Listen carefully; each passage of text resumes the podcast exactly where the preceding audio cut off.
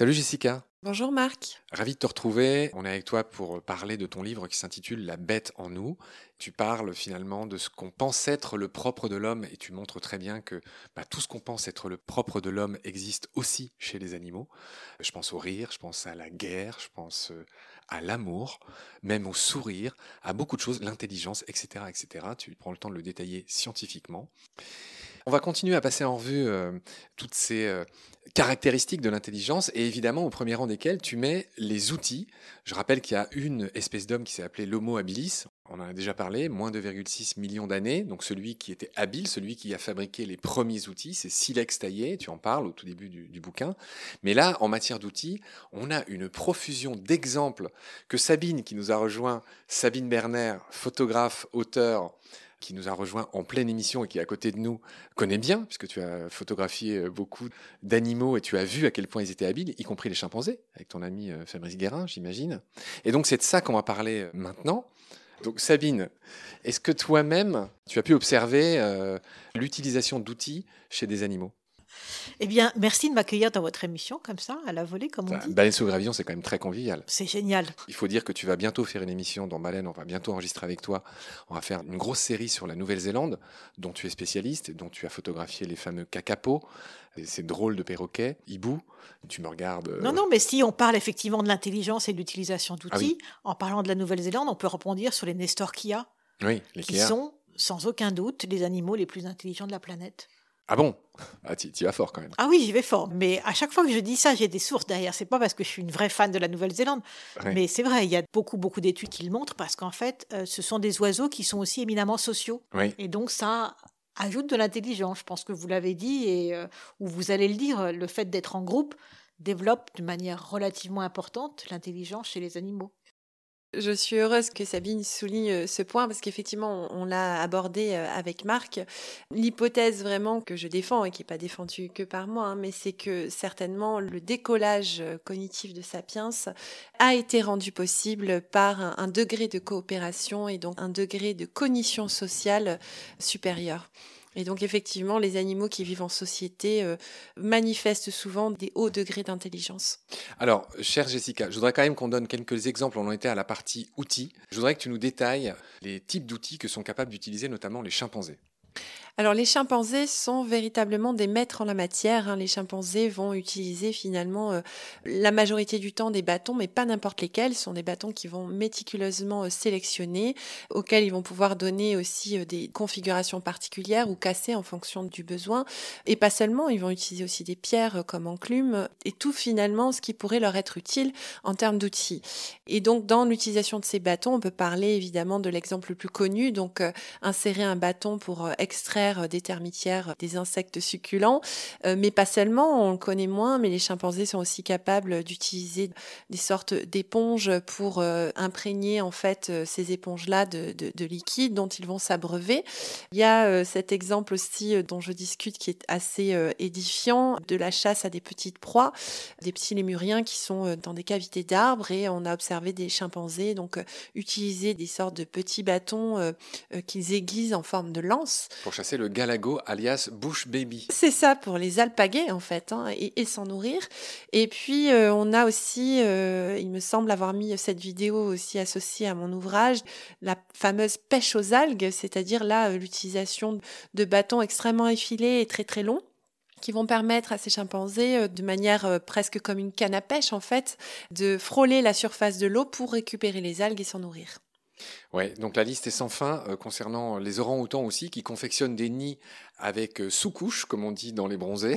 oui, c'est-à-dire qu'il y a plusieurs étapes de construction dans le nid. Ces étapes-là ont été étudiées euh, dans le détail hein, par les scientifiques et ils ont montré que ça nécessitait finalement un degré de sophistication quand même très élevé. Tu parles d'un éléphant qui était capable d'utiliser un escabeau pour aller se percher, pour aller chercher de la nourriture plus loin. Alors oui, c'est important parce que je souligne l'existence de ce qu'on appelle des insights, c'est-à-dire les fameux eureka euh, qu'on rencontre dans notre vie d'être humain, qu'on pensait être spécifiques à l'homme, et on s'est rendu compte chez ce pachyderme qu'il était capable d'utiliser un objet à disposition, un cube, pour s'en servir comme outil pour atteindre une récompense.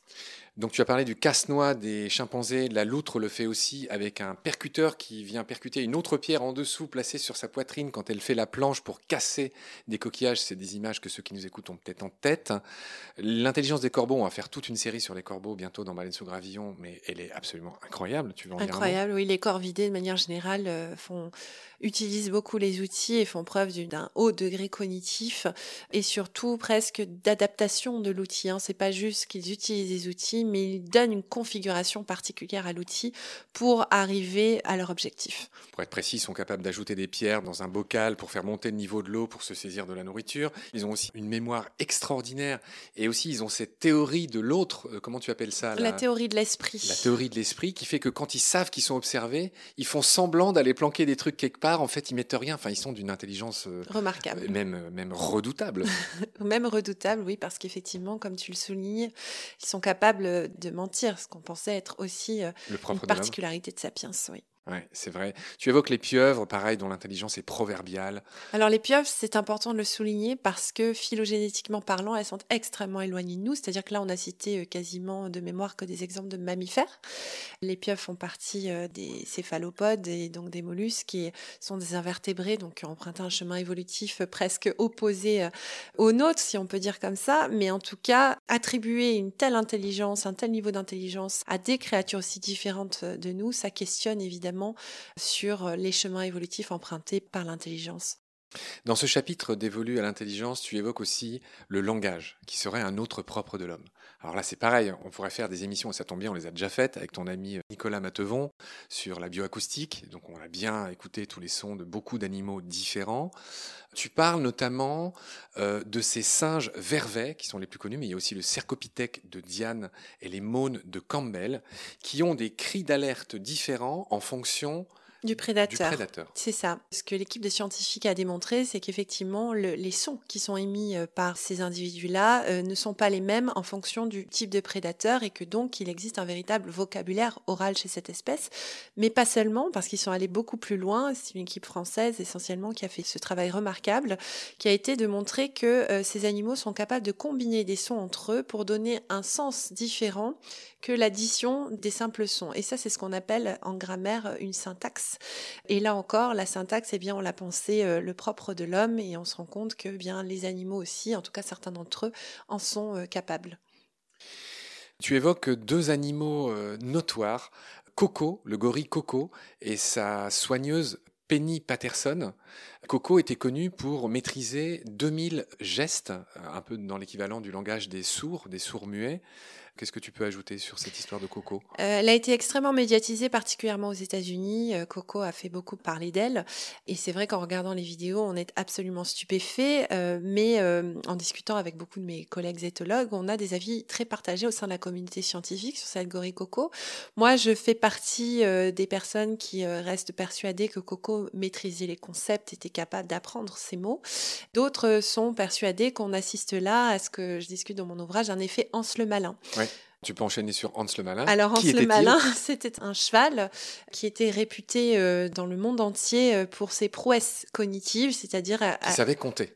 Il savait résoudre des opérations simples. Des opérations. 3 x 5, 15. Euh, et donc, il exprimait euh, cela à travers des coups de sabot qu'il donnait. Et ainsi, euh, son dresseur euh, montrait qu'il avait un cheval extrêmement intelligent. Et, et, les personnes qui se sont intéressées au, départ aux prouesses de Hans le Malin étaient absolument époustouflées parce qu'elles y croyaient. Elles voyaient qu'il n'y avait pas de duperie de la part du dresseur. C'était pas le dresseur qui avait appris le chiffre en, en, amont à ce cheval. Et puis, on a des psychologues qui sont intéressés de plus près au sujet et qui ont montré que bien Hans le malin, finalement était peut-être encore plus malin aujourd'hui, on pourrait dire, que ce qu'on imaginait, mais pas dans le sens où on l'imaginait. C'est-à-dire qu'en fait, ces réponses c'était un conditionnement Alors non, n'étaient pas le fruit d'un conditionnement, mais elles étaient le fruit d'une observation méticuleuse du dresseur, c'est-à-dire que sans le savoir, de manière inconsciente, le dresseur avait des attitudes corporelles qui trahissaient la bonne réponse, et donc le cheval était capable d'interpréter euh, ces attitudes corporelles-là, et donc de donner la bonne réponse. Donc si vous voulez, il n'y avait pas de volonté,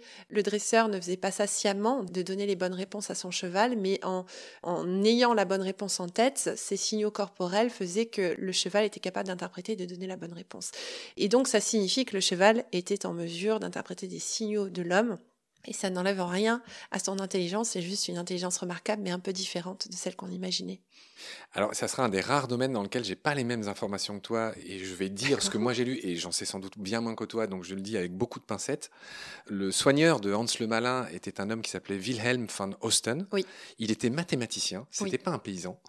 Et moi, ce que j'ai lu, c'est que ce dresseur, il faisait semblant de poser des opérations mathématiques simples à son cheval, que le cheval, en tapant du sabot, donnait la bonne réponse, mais qu'en fait, cette réponse que donnait le cheval, et c'est pour ça que je parlais de conditionnement, était la réponse à un signe plus discret que faisait ce Wilhelm von Osten. C'est exactement ça pour le signe plus discret. En revanche, moi, j'ai pas du tout le même son de cloche concernant le fait qu'il ait fait ça sciemment, le dresseur. Ah oui, mais, tu n'avais pas dit qu'il avait fait le signe discret quand même dans, tes explications. Le signe discret, mais pas conscient. Donc je réitère en ah disant qu'il n'était pas conscient de faire quelque chose euh, qui euh, donnait la bonne réponse à son cheval et qu'il le faisait tout à fait euh, avec une bonne morale en se disant mais non, mon cheval, il le pensait d'ailleurs très intelligent. Il a été tellement déçu ce mathématicien-là que quand il s'est aperçu que le cheval ne faisait que percevoir des signaux corporels, il l'a vendu.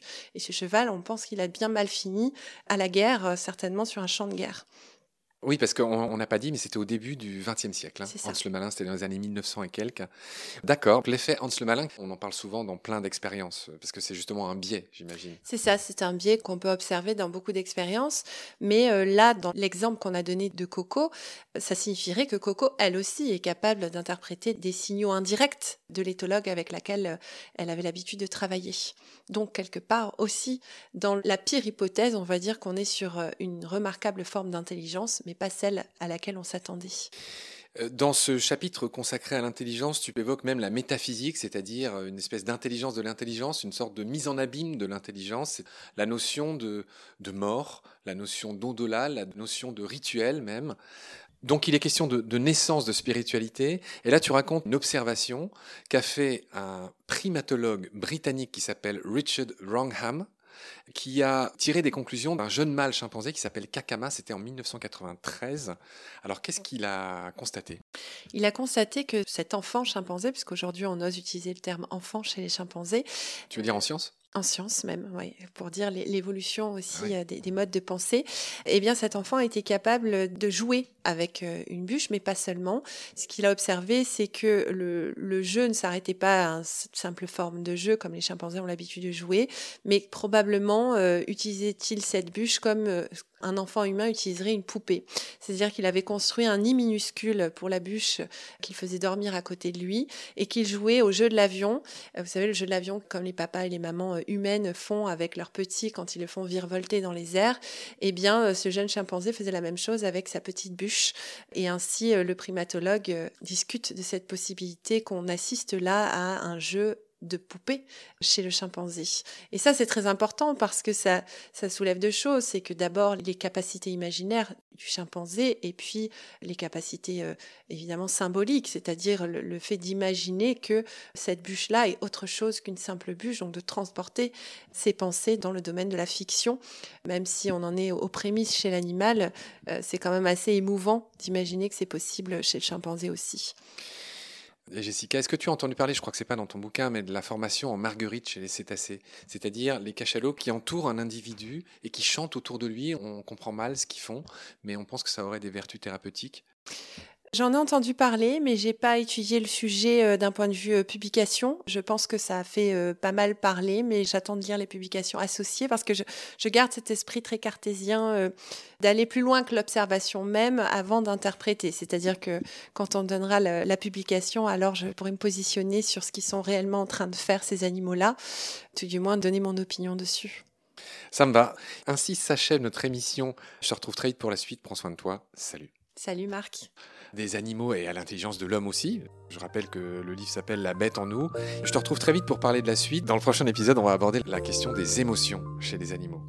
Salut Jessica, prends soin de toi, à bientôt. À bientôt.